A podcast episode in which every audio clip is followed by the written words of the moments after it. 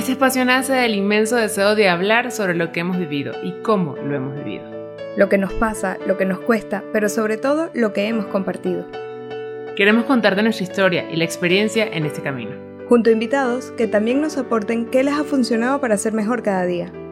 Yo soy Maggie. Yo soy Sami. Dos amigas que desde distintos continentes siempre tenemos algo para hablar. Te invitamos a ser parte de nuestra historia. Hola Sami. Hola Maggie emoción, hoy tenemos otra súper invitada. Tienen que saber que todos nuestros invitados son súper. Entonces eso me encanta. Porque lo hemos Y siempre estamos emocionadísimos. Y siempre hay mucha emoción. y eso me gusta. ¿Qué tema es, Sammy? Pues bueno, siempre hemos escuchado que hay que amar sin esperar nada a cambio. Pero hubo un día que a mí una personita me cambió esa perspectiva y eso me ayudó demasiado en entender cómo amar y cómo sentirme amada. Entonces aquí trajimos a la super experta, a Mari Kerdel, una consagrada que, que nos ha acompañado a lo largo de la vida, yo creo que a las dos, que ha sido, es, es de estas que también compartimos porque las dos la conocemos y le tenemos muchísimo cariño. Y, y pues bueno, que Dios puso en nuestro corazón que le invitáramos hoy. Así que, Mari, bienvenida. Bienvenida, Mari, gracias por decir que sí. Muchas gracias a ustedes por esta iniciativa. Yo creo que es una iniciativa efectivamente del Espíritu Santo. Em, y a ver, efectivamente no, no me considero ninguna experta. Eh, solo soy seguidora del experto, ¿no? del gran experto con mayúscula del amor, que es Dios nuestro Señor. Y yo les quiero hacer una pregunta a ustedes, ¿no? Eh, ¿a, qué, ¿A qué les suena esto de, de que el amor puro, inmaculado, es ese de aquel que no busca nada a cambio. ¿A qué le suena? A mí me suena a, a desearlo, a saber que, que sí, que sí existe. Y, y esto que, que digo que sé, no es que siempre lo supe. Creo que siempre me dejé llevar por el dar sin esperar nada a cambio. Dar si ama y si el otro te ama, pues bueno, qué bueno, pero, pero no. Y, hoy en día, sin saber, este, creo que eso lo he experimentado, en que cuando tú amas, definitivamente siempre vas a también a recibir. A veces no recibimos de la forma que esperamos o que queremos o que hasta llegamos a exigir, pero, pero sí creo que cuando hay una pureza para amar, eso se retribuye en el corazón. Sí, yo creo que llega un momento en el que entiendes que simplemente amar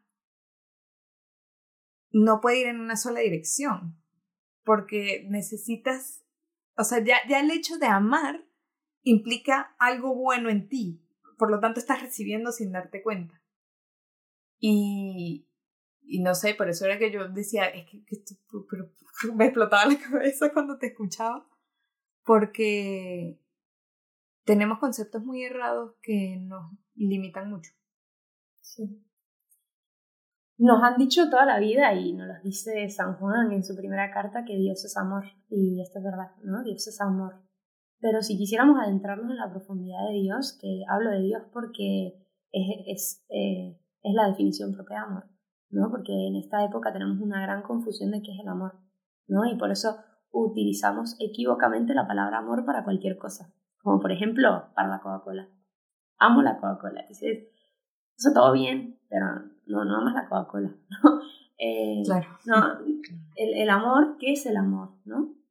Y el amor, eh, propiamente, la definición es querer, querer eficazmente el bien para el amado. Y ahí entramos en el bien. ¿Y qué es el bien? ¿No? ¿Qué es el bien? En una época en donde estamos en la posmodernidad o en la postverdad, el bien va vinculado con la verdad. Si yo no sé qué es lo verdadero, tampoco voy a saber qué es lo bueno. Porque entonces lo bueno y lo verdadero entran en el campo de lo opinable. Y por lo tanto el amor entra en el campo de lo opinable. ¿No? De yo te amo, ¿no? Como esta, esta famosa novela de 50 sombras de Grey, Grace o algo así, el amor era, eh, iba muy vinculado con el maltrato, ¿no? Y como el amor es opinable, yo te amo y te, te puedo maltratar porque si te demuestro el amor, ¿no?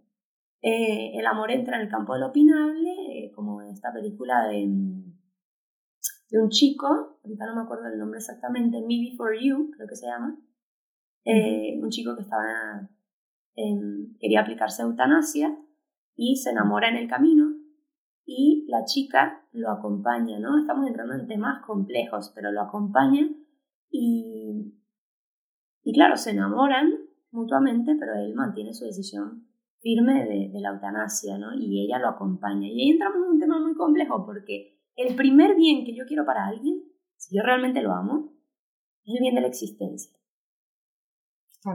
Es el primer bien que yo quiero para el otro. Es que yo quiero que el otro exista. Y, su existencia, su sola existencia es buena. Y su existencia me genera gozo, alegría. ¿Sí? Entonces, el amor no está en, no está en, lo campo, en el campo de lo opinable.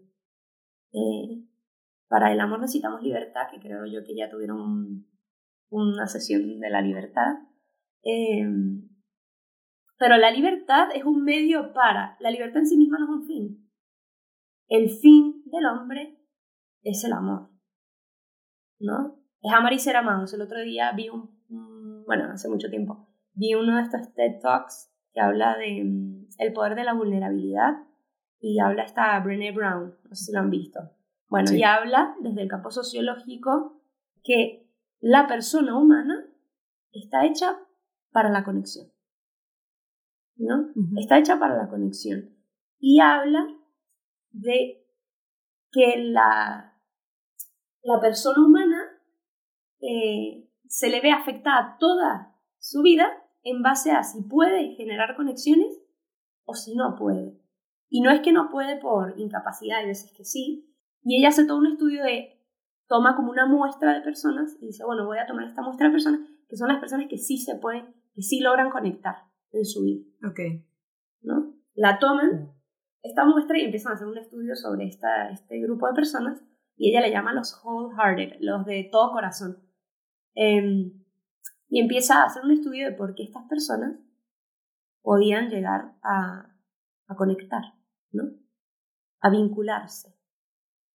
Y decía precisamente el, núcleo de, su, de, de la teoría que ella estaba postulando era que lo que tenemos en común con el otro precisamente es la vulnerabilidad. Que yo lo llamaría como el deseo de, que ser, de ser amado. Porque no hay nada más vulnerable que reconocer que quieres ser amado. ¿no? Hay un deseo enorme en el corazón de que queremos ser amados, quiero amar, pero solo puedo amar en la medida en que ya yo he sido amado. Si no, Sí, si no, siempre voy a estar buscando amar para, para recibir ese amor del otro en el fondo mendigarlo, ¿no? Sin querer. Pero sí es verdad, o sea, nunca había relacionado la, la vulnerabilidad con el querer ser amado. O sea, casi siempre dices, bueno, soy vulnerable si amo, porque entrego mi corazón y, y sí, sufro por si no me corresponden, yo qué sé. Pero es verdad que reconocer que queremos ser amados es reconocer una debilidad que nos puede romper si no sabemos vivirla porque es casi que poner en manos de otro lo que yo considero que me puede llenar. Que en este caso, pues sí es así, por eso nosotros aquí en quien ponemos esos en Dios, que que siempre nos va a, a llenar, pero llevándolo a un ámbito humano es bastante complejo y puede ser muy doloroso. y reconocerlo me parece que es bastante complicado. Justo. Pero si reconocemos nuestra identidad, que nuestra identidad más profunda es, que somos criaturas hechas a imagen y semejanza de un creador, ¿no? Y este creador intrínsecamente es relación. Por eso propiamente Dios más que amor es amistad. ¿Por qué? Porque amistad es amor recíproco. ¿No? La amistad se define propiamente como ser un amor en respuesta, porque a veces el amor puede ir pero no obtiene eco ni respuesta. La amistad, en cambio, es amor en reciprocidad y no hay que confundir la reciprocidad con la simetría. ¿no? Lo que decía Maggie al inicio, yo te amo y tu respuesta puede ser acoger mi amor. Y eso ya para mí, o sea, yo te estoy dando un don y un don no llega a ser un don hasta que no haya quien reciba el don. Si no, mi don cayó en el vacío, cayó en la nada. En cambio, cuando tú recibes mi don, ya tú eh, me estás siendo recíproca en mi amor, me estás respondiendo en mi amor. Y entonces, si Dios es amistad, porque es relación intrínseca y nosotros estamos, somos hechos de imagen y semejanza, nosotros también estamos llamados a la relación, al encuentro. Y, aquí sí, lo queremos ver a, niveles como más humanos.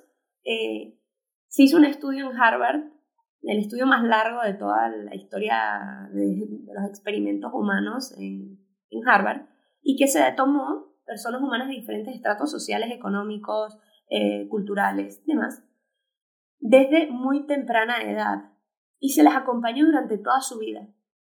Este estudio duró unos 70, 80 años, 86 creo que fueron, no me acuerdo, también hay un TED Talk sobre esto, y el estudio trataba de qué es lo que hace feliz a la persona humana. ¿No? ¿Qué, qué es lo que, ¿Cuál es el quid de la cosa? ¿Qué es lo que realmente nos hace felices? Y mm, en este estudio obviamente cambiaron los, los directores del, de la investigación y demás porque pues fueron muriendo. Eh, y de los 400 iniciales que empezaron, acabaron pudiéndole hacer seguimiento, no sé, a 100, o sea, porque les perdieron la pista o lo que sea. Esta, esta investigación cada dos o tres años se ponía en contacto con estas personas y les hacía encuestas, no solo a ellos, sino a sus familiares, a sus empleadores, a sus empleados. Sí, al ambiente que los rodeaba. Exactamente. Y entonces, em, hicieron nada, fueron preguntando, preguntando, ¿y cuál fue la conclusión de esta investigación? Y es chistoso, ¿no? Porque a veces como que necesitamos escuchar esto de diferentes lugares para entender a lo que estamos llamados. Adivinen, ¿qué creen ustedes que fue la conclusión de cuáles son las personas que son realmente felices? ¿Qué condiciones tienen que tener estas personas? Vivir en comunidad. No sé si se me ocurre. En familia. A ver, bien, va por ahí, va muy por ahí. Ellos lo definieron como son aquellas personas que pudieron establecer relaciones significativas a lo largo de su vida. Relaciones significativas, relaciones con sentido, relaciones con profundidad, relaciones en donde yo sé que puedo ser yo, en donde yo sé que mi presencia, mi sola existencia alegra al otro, en que yo también me alegro por la sola existencia del otro, en que yo confío y confíen en mí. ¿No? Esas relaciones significativas, con sentido. Pues sí, efectivamente, esa fue la conclusión, ¿no? Y esto no lo puede hablar Víctor Frankl, ¿no? Con su, si tienes eh, un por qué, soportas un cualquier cómo, pero él no habla de un por qué como un sentido de la vida, sí, también puede ser un ideal, pero en el fondo es un gran amor. Todo aquel que tiene un gran amor soporta cualquier cómo. ¿No? Y no los puede decir la psicología positiva, que te va a decir lo mismo. ¿no? En una psicología que en vez de fijarse en los traumas de las personas, se fijen por qué una persona es feliz. ¿no? Y una de las cosas, aparte de tener un ideal de vida, un ideal grande de vida, es tener relaciones significativas. Qué impresión. Pero entonces ahí yo me voy otra vez, como siempre, para atrás. ¿Quién nos enseña a tener relaciones significativas? ¿Cuándo aprendes eso? Muy buena pregunta. Muy buena pregunta. Antes, y lo relaciono con lo que habíamos hablado antes, antes de yo poder amar, yo más que ser una persona que actúa el amor, soy una persona que recibe el amor. Yo antes que ser la persona que entrega, soy una persona que recibe nuestra condición creatural, nos indica que somos seres receptivos por antonomasia. Y vamos a, verlo en la Santísima Trinidad, y perdón si aquí meto un poco de teología, pero bueno, está Dios Padre, Dios Padre es el amante. ¿Sí? El amante, esa palabra está en presente. Un presente activo. Un presente que se mantiene. El Hijo, Él es el amado. El amado está en pasado, es decir, desde siempre ha sido amado. ¿No? El amado. El Padre, lo propio del Padre es dar, y lo propio del Hijo es recibir. Y el Espíritu Santo, ¿qué es? El amor, ¿no? El amor. El verbo, la acción, ¿no? Es la entrega del Padre al Hijo.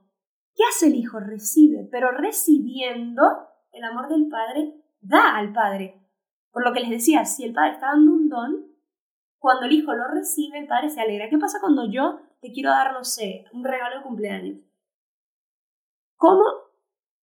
¿Cuánto no me das tú cuando me recibes con alegría ese don y te alegras por el don que yo te he dado? Demasiado. Como lo máximo, ¿no? Pues precisamente tú al recibirme me das. Ah. Es como a veces sin querer, cuando establecemos relaciones de ayuda, que no son relaciones propiamente lo más humanas. Relaciones humanas son aquellas en donde yo comprendo que los dos nos estamos ayudando. Que yo te doy y tú me das. Es que tú me das al recibir mi ayuda, tú me das mucho más que incluso la ayuda material o la ayuda espiritual que yo te estoy dando. Mm. Porque me estás recibiendo. ¿De qué sirve un profesor sin, sin alumnos? ¿De qué sirve un médico sin enfermos? Se dan sentido mutuamente. ¿Sí? Pero bueno, regreso a tu pregunta. Entonces, si bien nosotros somos o estamos llamados a ser hijos en el Hijo, ¿sí? Nuestra, nuestro camino de santificación es de cristificación.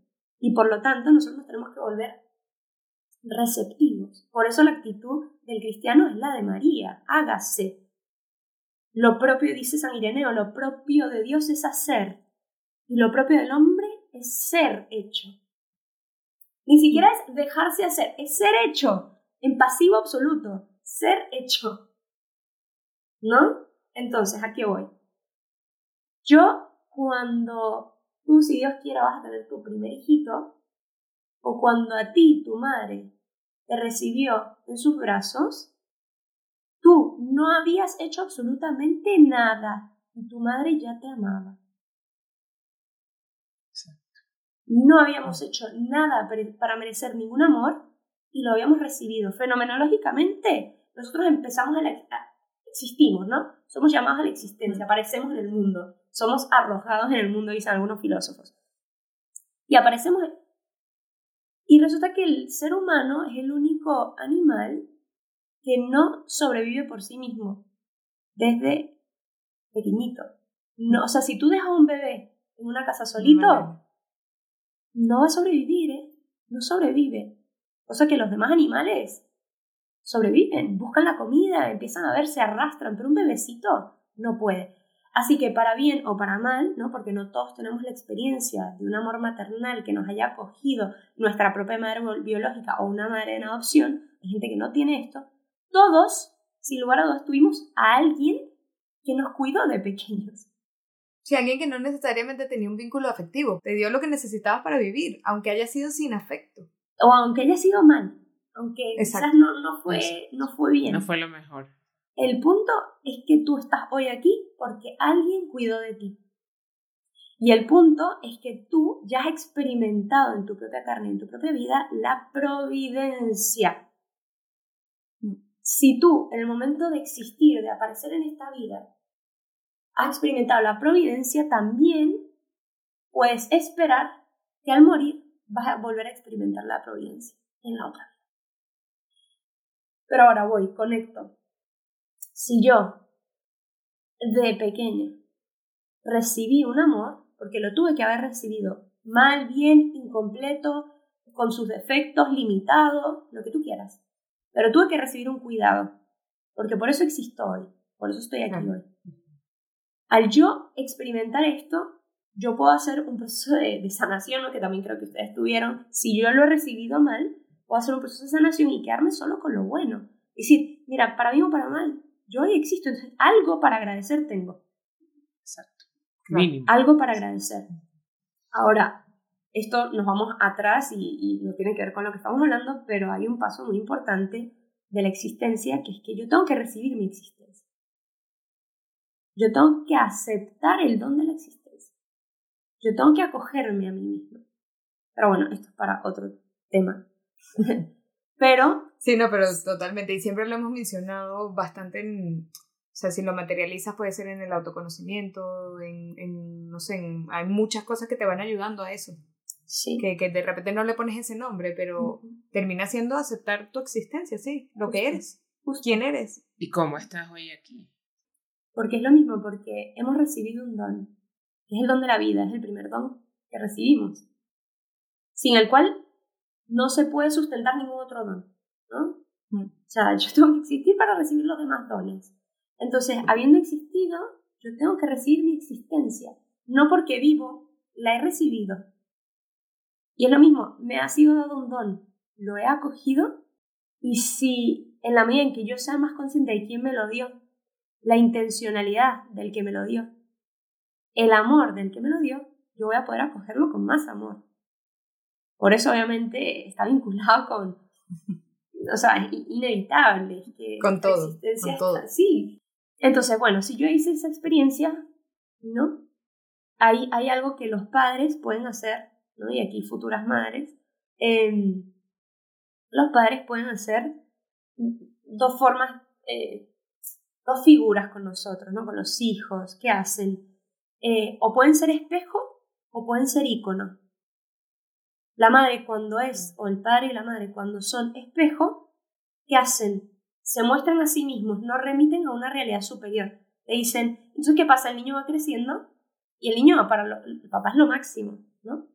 Y si, y si esa imagen que tiene el hijo, que quizás está idealizada, lo más probable es que la imagen del hijo la tenga idealizada, si el padre le dice, sí, ese soy yo, ¿no? Como que se vuelve espejo de esa imagen idealizada, ¿no? Si yo soy un superhéroe, yo soy lo máximo, el día que llegue, que va a llegar, la adolescencia o cuando quieras, que esa imagen se va a romper, que va a ser la primera vez que vea a mi mamá fallar en algo, o a mi papá, que sea la primera vez que, o que se enferme, a mí me pasó que mi mamá se enfermó a los 11, ahí quieras que no se rompa la imagen de la inmortalidad de los padres. Claro. Y si mi mamá solo me hubiese dado a ella misma como referencia y punto de referencia del amor que ella me estaba dando, quiere decir que la fuente se agotaba en ella. Y el día que ella le pasara algo, yo me quedaba absolutamente abandonada en la existencia humana. Pero ¿qué pasa? Si en vez de ser espejo somos íconos, un ícono te remite un, un amor mayor. ¿No? Es como cuando observamos un, hito- un ícono de, de, de la Virgen. ¿no? no nos quedamos en, en el icono de la Virgen, nos quedamos en la Virgen. ¿no? El Claro. icono nos remite a una realidad superior. Pues lo mismo, si mi mamá me remite una- a, a una realidad superior y yo pienso, wow, mi mamá es lo máximo y ella constantemente me está diciendo, ¿tú crees que yo soy lo máximo? Hay una fuente de la cual yo me alimento. Es una fuente infinita, ¿no? Como en la samaritana. Si tú bebes del agua que yo te daré, es que de ti brotarán, brotará el agua de vida, ¿no? Porque es un agua insaciable. Entonces, la fuente del amor es Dios mismo. Entonces, si mi madre el día que se enferme me puede doler tremendamente, pero ella siempre me ha remitido a un amor más grande, que a ella la sostiene y por lo tanto yo puedo confiar, que yo también seré sostenido. Qué impresión. Me impresiona mucho porque, o sea, volvemos a lo que hemos ido hablando y como conociendo en este camino de, de este proyecto, es que el reconocernos, o sea, el reconocernos antes de ir a dar. Porque no es porque no quieras dar, sino que eso que vayas a dar, primero lo tienes que reconocer que lo tienes y no solamente lo que dices, es que amo la Coca-Cola. Ya va. ¿Cuál es el amor que tú has recibido para que el día de mañana puedas decir, yo amo esto, amo a esta persona? Estoy con esta persona, quiero amar a esta persona, le quiero entregar mi amor a esta persona. Entonces, como que ese paso, creo que muchas veces nos queremos adelantar, llámelo por lo que sea, presión social, apuro, lo que pueda pasar. Y después es que reconocemos al amor al que yo estoy invitado, y lo que dices, a una fuente que no se acaba, que siempre está. Entonces, o sea, como que, que me llega esa invitación a decir, ya va, o sea, primero me quiero reconocer yo, amado, y es un proceso, como dices, o sea, no todo el mundo ha tenido una linda historia, pero bueno, estás hoy aquí, todos estamos aquí, lo hemos ido hablando durante todos estos episodios, o sea, las historias que cada eh, persona que hemos presentado, las de nosotras mismas, o sea, no han sido todo color de rosa, pero nos hemos encontrado con esa fuente y esa fuente es la que me ha dicho, a pesar de todo lo que he podido vivir, soy inmensamente amado. Y ahí es cuando yo puedo dar ese paso para decir, ahora yo quiero amar a otra persona. Hay gente que le ha tocado en el camino, ¿verdad? Pero entonces creo que, que nunca es tarde para hacer ese ejercicio de decir, o sea, ¿dónde está mi fuente? ¿Quién es? Y conocerlo. Bueno, es que en el fondo, la única manera de realmente eh, entrar en relación con otro de una manera como plena es cuando ya yo parto de una saciedad. Yo estoy saciado y quiero, este desbordamiento de amor lo quiero entregar a un otro. Yo tengo porque si no, de nuevo, partimos de la relación de mendicidad, ¿no?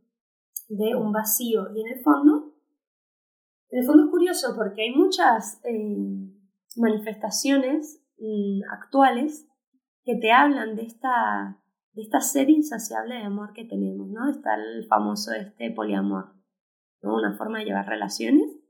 Y en el fondo, si vemos bien el poliamor, lo que habla es que una persona no te sacia. Y es que es cierto, una persona no te sacia. Tampoco cinco, tampoco diez, tampoco cien. Una persona, cien personas, nunca van a saciar el corazón del hombre, porque el corazón del hombre no está hecho solo y únicamente para el amor humano.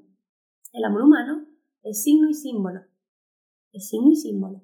Pero ¿por qué me caso?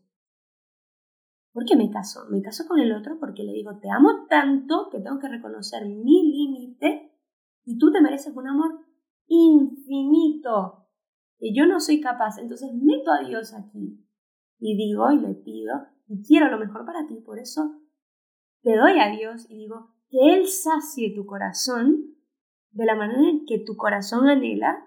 Y yo quiero acompañarte en ese camino de saciedad quiero estar a tu lado en ese camino de saciedad. ¿Por qué me caso contigo? ¿Para, ¿Porque me hace feliz o porque te quiero hacer feliz? Y haciéndote feliz, soy feliz. ¿no? Y ahí vamos a la reciprocidad. O sea, el, Dios, Dios espera o no que le amemos. Pregunta. Mm. no. Yo creo que no. No lo espera porque es tan bueno. O sea, es que no lo necesita. Pero lo quiere. Pero no sé si lo espera. No lo necesita, pero no sé si lo espera ahora que lo pienso. Mal. Sacamos ahora. Ha decidido, ha querido necesitarlo, quererlo. Efectivamente no le suma nada a él. Exacto. Pero Dios sí espera nuestro amor. Porque el amor más completo, más pleno es el recíproco. Ahora bien, Dios no condiciona su amor a nuestra respuesta. Claro. Su amor es incondicional. Él no va a condicionar el amarnos si nosotros no le respondemos. Pero claro que lo espera, lo anhela. claro, él siempre nos espera, en general. Por eso nos ha creado. Exactamente. Y no hay nada que le haga más feliz que la reciprocidad de nuestro amor. Y además porque a nosotros nos hace felices, ¿no? En el fondo. Es lo que más nos hace felices. Ahora, si no hemos podido lograr tener la experiencia del amor de Dios, ojalá que si hayamos podido experimentar un amor humano profundo, enorme, eh, de estos que, simplemente es como este San Agustín, ¿no? San Agustín hablaba cuando él, antes de ser católico, antes de ser cristiano, él pasó por muchas situaciones, y él se le muere un amigo muy cercano. Y él dice, eh, la vida se me torna insoportable porque yo sentía que este amigo eh, éramos un alma en dos cuerpos. Y cuando él muere, su amigo se muere, yo siento que vivo a medias, pero tampoco quiero morir porque lo que de mi amigo perdura en mí, quiero que, que siga viviendo. Él no creía en la vida eterna en ese momento, ¿no? Pero cuando tienes una experiencia de amor fuerte en donde con el otro y a través del otro experimentas la bondad de tu propia existencia, la bondad de la existencia del otro, experimentas un poco de cielo, es imposible cuando tú realmente experimentas el amor humano, no desees el cielo, porque tú amas tanto al amado que quieres que el amor perdure para siempre. Por lo tanto, la posibilidad de la existencia eterna se te tiene que tornar eh, accesible. O sea, quizás tú no quieres perdurar para siempre, pero tú sí quieres que el amado perdure para siempre. No te puedes imaginar una existencia sin Él. Y por lo tanto el amor humano te abre y te posibilita la existencia del cielo. El verdadero amor humano. me quedé fría. y sabes por qué? Por la primera respuesta de decir que no. Y es, y es ese no a veces de, ah, pues Dios es tan grande que para qué me quiera mi chiquitico. Pero ahorita que te escuchaba es como, no, o sea, yo sé y he experimentado que ese Dios tan grande me quiere a mí. Por eso me creó. Y me creó tan chiquita que quiere que vaya a Él. Y esa es una de las motivaciones en la que uno dice, en, sobre todo en esos momentos de sequía donde yo he tenido que decir, o sea, yo sé que tú estás ahí y eres tan grande y aunque no te siento, no te veo, o sea, nada. Adiós, ¿dónde estás? sé que tú me quieres para ti. Entonces, como que ahorita digo, no, Dios mío, o sea, yo sé que sí. O sea, yo sé que sí tú me quieres. Y sé que sí esperas mi amor. Chiquito. Y cuando digo chiquito no es por hacerme menos, sino que me emociona que ese puntito de todo este mundo pueda ser parte de lo que él pueda recibir. Y, y escuchándote y, y, todo lo que he ido como, como procesando, hay un libro súper humano, no sé si lo han escuchado, que es Los del lenguaje del amor. Justo Sammy y yo la semana pasada hablábamos de eso. Y es tan real. O sea, yo cuando leí ese libro y lo entendí, creo que respondemos una de las primeras preguntas que hicimos este, cuando comenzamos y es, a veces exigimos que el otro me ame, ¿verdad? Porque sí, porque yo te amo, entonces ahora exijo que tú me ames. Pero ese exigir a veces no es como tal el exigir porque no tenemos por qué exigir nada, sino es como el querer que me demuestres eso que, esa reciprocidad, ¿verdad? Y creo que ahí el fallo a veces nos pasa es que la forma en que yo la puedo dar es de una y la forma en la que tú la recibes y me la devuelves es de otra. Y esto me hizo acordarme mucho de estudios que han hecho con matrimonios, de decir, ¿por qué se divorcian? Y muchas veces viene de esto, de que sencillamente no sabemos cómo yo demuestro el amor y cómo el otro quiere sentirse amado. Y son técnicas. Y eso es muy impresionante porque la semana pasada Sam y yo le hablábamos de un chiste. Y es cierto, o sea, cuando tú dices, es que yo deseo que tú me digas palabras bonitas. O sea, yo así estoy ahí. O yo, por ejemplo, que, que siempre digo los tiempos de calidad. Sí, pero es que para mí el tiempo de calidad no es lo que estemos haciendo, es que toda tu atención esté conmigo. O sea, es impresionante. Entonces, no es que, porque son cinco lenguajes, pero no es que entonces los cinco son iguales para todo. Porque Fernando también tiene los tiempos de calidad, pero para el tiempo de calidad es que yo lo acompañe a jugar su play.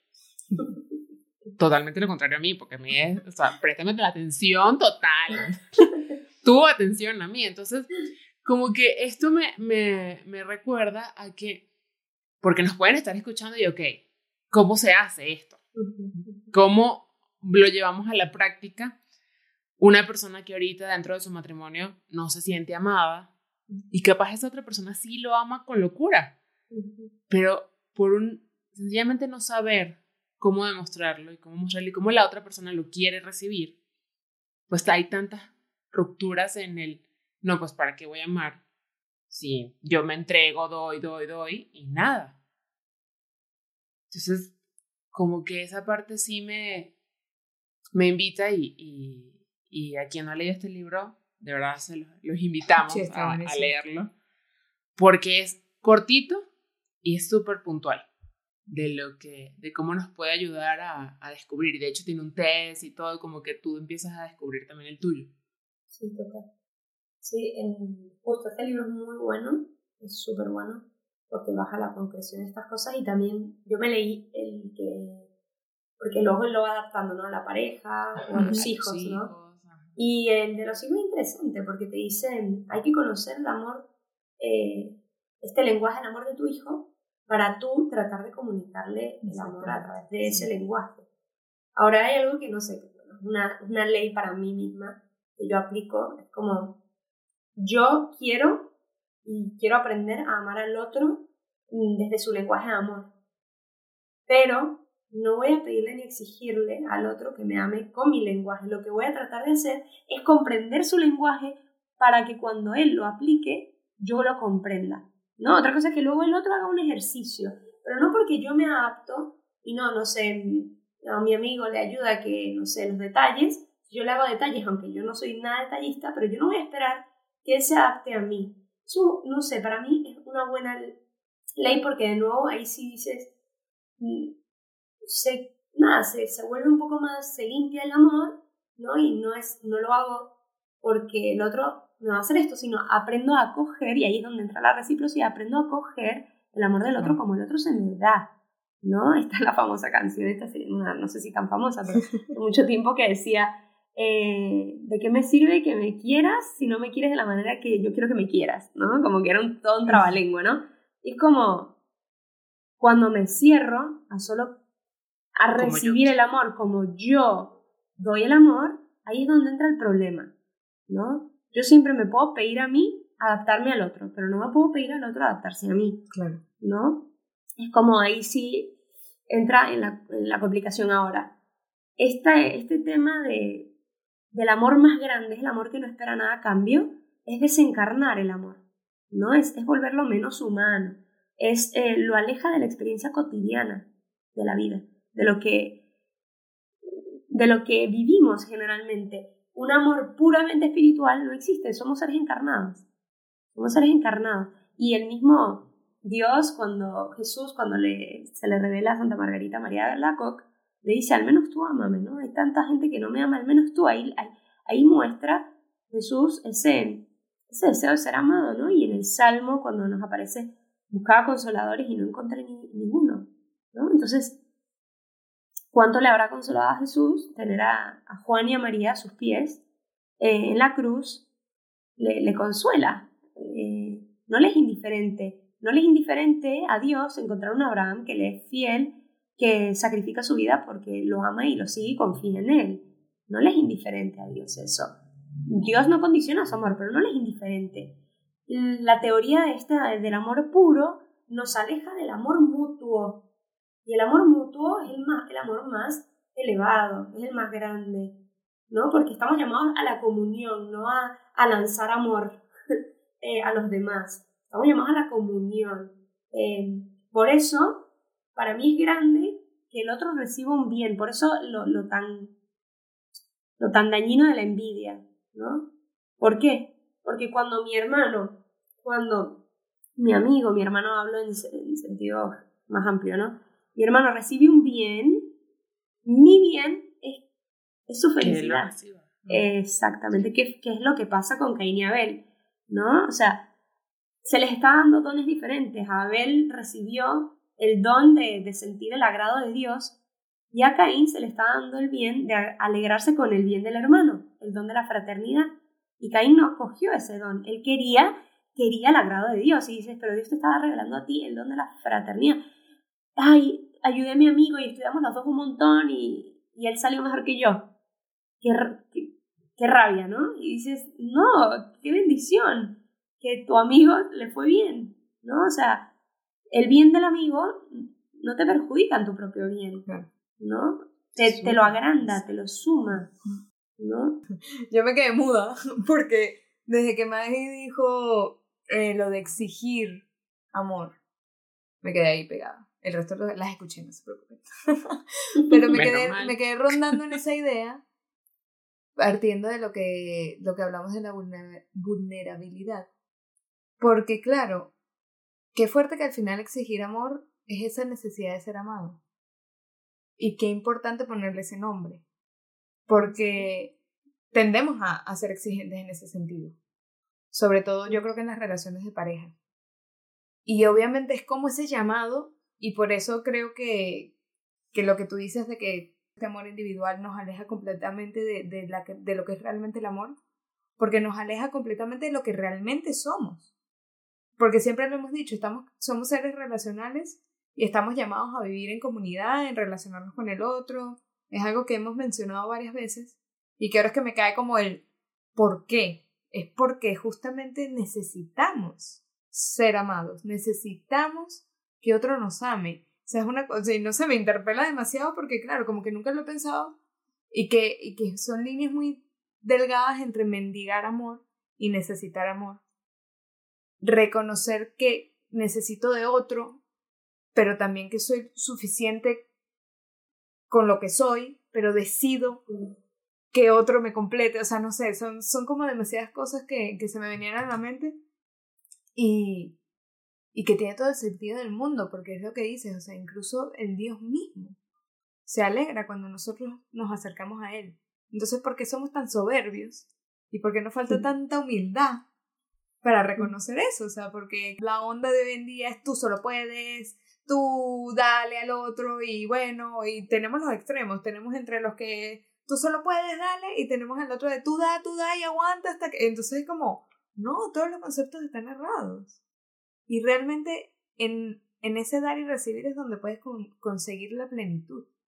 Y ese dar y recibir en todo, o sea, no creo que no queda solo en, en el matrimonio ni en la relación con Dios, o sea, estamos hablando de en todos los ámbitos, de incluso en el laboral, está bien que tú necesites que tu jefe te diga que estás haciendo bien las cosas, o sea, en, lo aplicas a cualquier contexto y en todos es necesario esa reciprocidad, obviamente partiendo desde lo que están hablando, de saber reconocer cómo el otro ama, saber reconocer cómo yo me siento amado, dar pasos en la humildad de saber que, que yo me adapto y, y bueno, si el otro se adapta bien, pero si no, yo, como ya lo sé, yo ya lo conozco, yo ya sé qué es lo que necesito y sé que necesito del otro, lo acepto como es, incluso si él no me quiere amar como yo quiero, y me desprendo de que me amen como yo quiero, simplemente quiero recibir ese amor.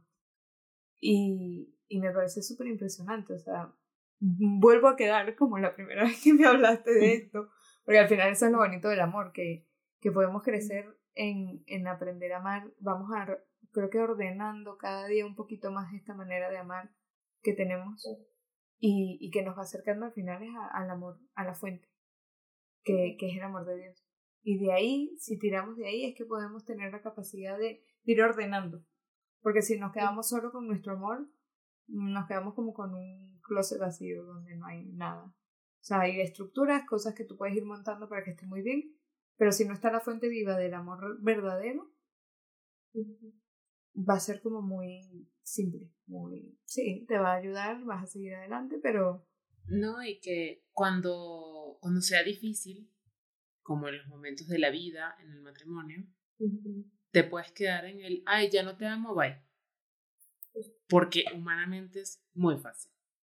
Y porque estamos acostumbrados a que el te amo es corazones y todo sale y todo es bonito y todo es rosa. No, el te amo es ahí, en esa parte difícil. Pero solos no podemos. o sea, de verdad que cuando tanto la teoría nos decía en un matrimonio tiene que estar tres, de ustedes dos y Dios, es verdad, se lo digo, es cierto. es cierto. Porque tú solo no puedes, tú solo es muy fácil decir, o sea, ¿Dónde están las mariposas en el estómago? Se acabaron. Entonces, o cerramos la Santa María y nos vamos, o esa fuente inagotable me hace ver esos actos de amor en todo y darme la fuerza a mí para también tener esos actos de amor, porque es muy, es muy difícil querer tener actos de amor cuando la situación no es fácil. Es muy difícil. Pero definitivamente Diosito es el que te dice, vamos, tú puedes, y te enseña cómo hacerlo que hay una fuente inagotable. Y a ver, y todo esto son procesos, tipo, no podemos, no porque, esto es muy importante, no porque yo diga que sí o lo vi, eso no, no se actualiza inmediatamente, ¿no? Es, es todo un proceso eh, y que me requerirá en este momento darme cuenta, por eso yo siempre digo, es que es esencial la vida sacramental, ¿no? Por la gracia que te da, pero es esencial la vida de oración. ¿no? El, poder ser consciente, el detenerme y decir, ¿qué estoy buscando? ¿Por qué estoy haciendo esto? ¿Qué es lo que, qué es lo que en realidad, por qué estoy tan atribulada? ¿Por qué estoy angustiada? ¿Por qué estoy sufriendo? ¿Qué es lo que estoy esperando? Y ahí volver al eje decir, Señor, vuelvo a ti, como yo quiero amar de esta manera, ¿no? Optar de nuevo, porque pues tendemos a veces a otras cosas y que no es lo que habíamos elegido desde un inicio. De repente se nos confunden, se nos cruzan los cables y por eso es importante detenerme, tener un tiempo de detenerme, hablar con el Señor, a ordenar mis pensamientos. Nosotros, eh, hay un número de nuestras constituciones que habla de, que la Eucaristía ordena las costumbres, ¿no? Eh, ponerme delante del Señor en paz y serenidad me ayuda a ordenarme, ¿no? Me, me vuelve a decir, ¿qué es lo que tu corazón desea? No, mi corazón desea amar, así, incondicionalmente. Mi corazón desea buscar el bien del otro siempre. Mi corazón desea... Y regresar ahí y decir, sí, esa es la manera que quiero amar, porque de repente me doy cuenta que estoy exigiendo, a ver, y es necesario reconocer que tengo necesidad. Y por eso es bueno decir, oye, necesito que me acompañes, es que me siento muy sola, pero decirlo, no tipo, no como lo hacemos las mujeres, ¿no?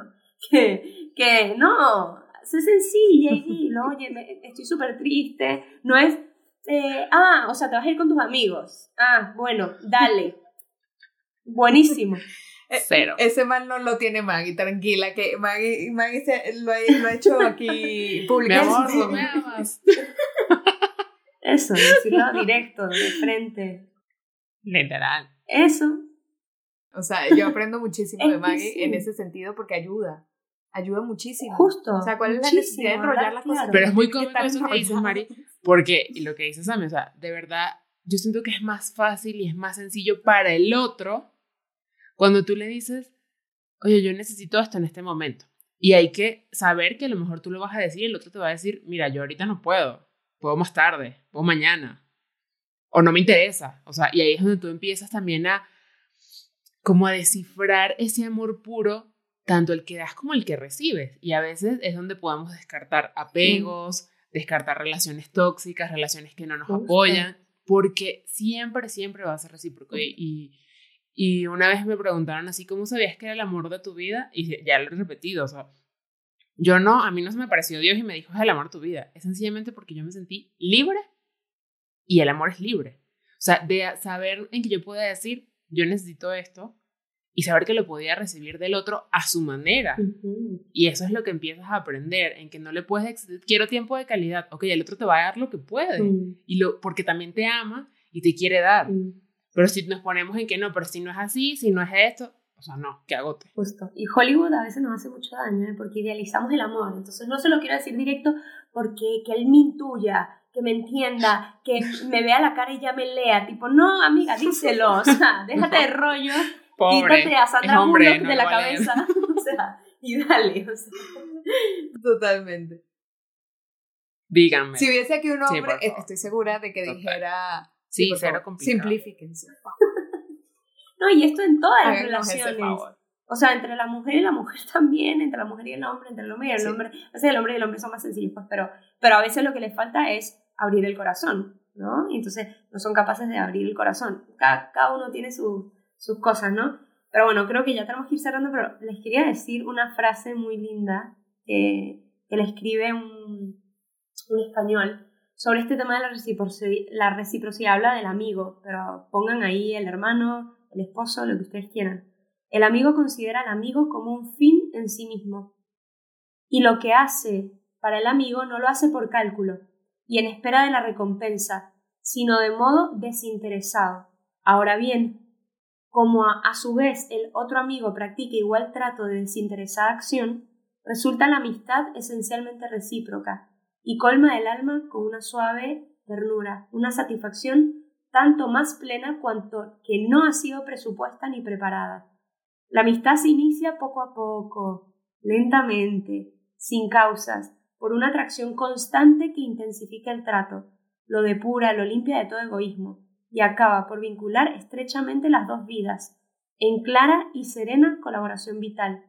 Cada uno de los amigos ayuda al otro en la empresa de vivir. Para cada uno de los amigos es incumbencia cordial y profunda el ayudar al otro a realizar su ser y esencia, a vivir su vida. Manuel García Morente, no vamos a robar aquí eh, los derechos de autor. Me encantó. Pero sí, así tal cual, ¿no? O sea, mi, mi relación con el otro es ayudarlo a planificarse, no que él me planifique a mí o no, o no, no sé, hacer simbiosis, ¿no? Que él sea libre, que se expanda, que, que, que florezca su persona. Es lo más bonito que podemos regalarle al otro. Y yo creo que ese es el mejor ejemplo para simplificar qué es eso del amor recíproco. Porque si yo doy y yo realmente hago libre al otro, hago que el otro crezca, es que eso a mí me va a hacer feliz y ya eso significa que es recíproco. Porque si no es recíproco, es egoísta, porque yo le doy. Pero si le doy y no le doy, o sea, es que si él no es feliz es que no le estoy dando lo que le tengo que dar, le estoy dando lo que tú le quieres dar. Y por lo tanto no es amor. Y que sencillamente creo que esto nos ayudaría a vivir una vida tan tranquila y plena. Sencillamente darnos. Que confío demasiado en Dios, que todo te lo da Él. Sin, ni siquiera esa persona a la que se lo estás dando, sino Él te devuelve todo eso en el corazón. Creo, creo demasiado en eso y, y no sé, creo que cuando un día lo entendí, te liberas de tantas cosas y de tantas presiones en hacerlo. Y de los miedos, ¿no? Porque a veces te da miedo más. Te da miedo porque en el fondo te estás exponiendo a no ser amada, que es lo que más miedo te da. No te da miedo amar, lo que más miedo te da es no recibir, ¿no? Así es. Exactamente. Pero porque lo estás condicionando a, a que te, a recibirlo de alguna manera que tú ya tienes presupuesta. Y si tú estás dando un amor puro, o sea, sí, te hará cosas si no te lo reciben, no te lo dan como tú lo quieres. Pero es que yo creo que ya conociendo eso, de que tú estás dando un amor libre, estás dando un amor real, siempre vas a recibir algo, aunque no sea de la manera en la que tú quieres. Por lo tanto, siempre va a ser correspondido. Y cuando no llega a ser correspondido, creo que, ese mismo darte, sin esperar nada a cambio, te enseña y te dice, pues por aquí no es. Porque pues también hay que saber que no, no va a ser. Pues gracias, Mari. Salimos enamoradas hoy. de la vida. Todo. Con el corazón lleno de amor, del amor tan bonito de Dios, de verdad. Porque para mí ha sido, cuando te escuchaba hablando, como una recapitulación de todo lo que hemos estado hablando aquí. Y es bonito porque es como una confirmación de que, de que esto es una demostración de ese amor que Dios tiene para cada uno de nosotros y cada uno de los que nos está escuchando, porque yo creo que nadie queda indiferente ante, el amor. Y nosotras esto lo estamos haciendo con mucho amor. Entonces confío en que Dios transforme estas palabras en amor de Dios para cada uno de los que nos escucha. Y que esa persona pues también sepa que, que puede corresponderle ese amor y que tiene una manera de, de, de dar respuesta a eso que no conocemos, ni conoceremos, ni queremos conocer. O sea, que nos quiere escribir, contarnos y tal, buenísimo. Pero que eso no es un compromiso con nosotras, es un regalo de Dios. Y que sí les invito a que abran su corazón y lo reciban. Porque al recibirlo, automáticamente ustedes van a estar llenos de ese amor tan bonito que tenemos. Gracias. Y pues muchísimas gracias, Mari. Que la gente ni se enteró quién eras ni nada porque fuimos directo al grano. Eh, y, bueno, ya, ya les contaremos por Instagram es una amiga, una amiga muy querida, una consagrada del Reino Christi, que está en Buenos Aires. Bueno, cuenta tú un poquito. Exacto, cuenta súper rápido quién eres. ¿Verdad? Ni cuéntame. Di. Sí, soy consagrada del Reino Christi hace casi cinco años, nada más, poquitos. Eh, me consagré ya, ya después de haber hecho la carrera. Y nada, ahorita estoy en Buenos Aires. Trabajo principalmente con los últimos años del colegio, los tres últimos del colegio, y con universitarios, mucho. Aquí hay mucha, mucha sed de Dios, muy bonito. Eh, mucho, muchos jóvenes eh, con mucho deseo de amar a Dios, así que es un gustazo acompañarles, principalmente los acompaño. Y ahorita justo sí estoy dando unas clases de Biblia y cosas así que, que con esto de la cuarentena uno se tiene que reinventar, pero está siendo muy, muy lindo, muy, muy fructífero el tiempo aquí, la verdad, muy agradecido conmigo. Qué bueno. Pues gracias. Gracias, Mari, por habernos acompañado. Eh, y a todos los que nos han estado escuchando, esperemos que, que esto haya sido, pues, mm. fructífero para ustedes, porque mm. para nosotras mm. ha sido un regalazo, de verdad. Un abrazo, gracias. Gracias. Seguimos en sintonía. Muchas gracias a todos.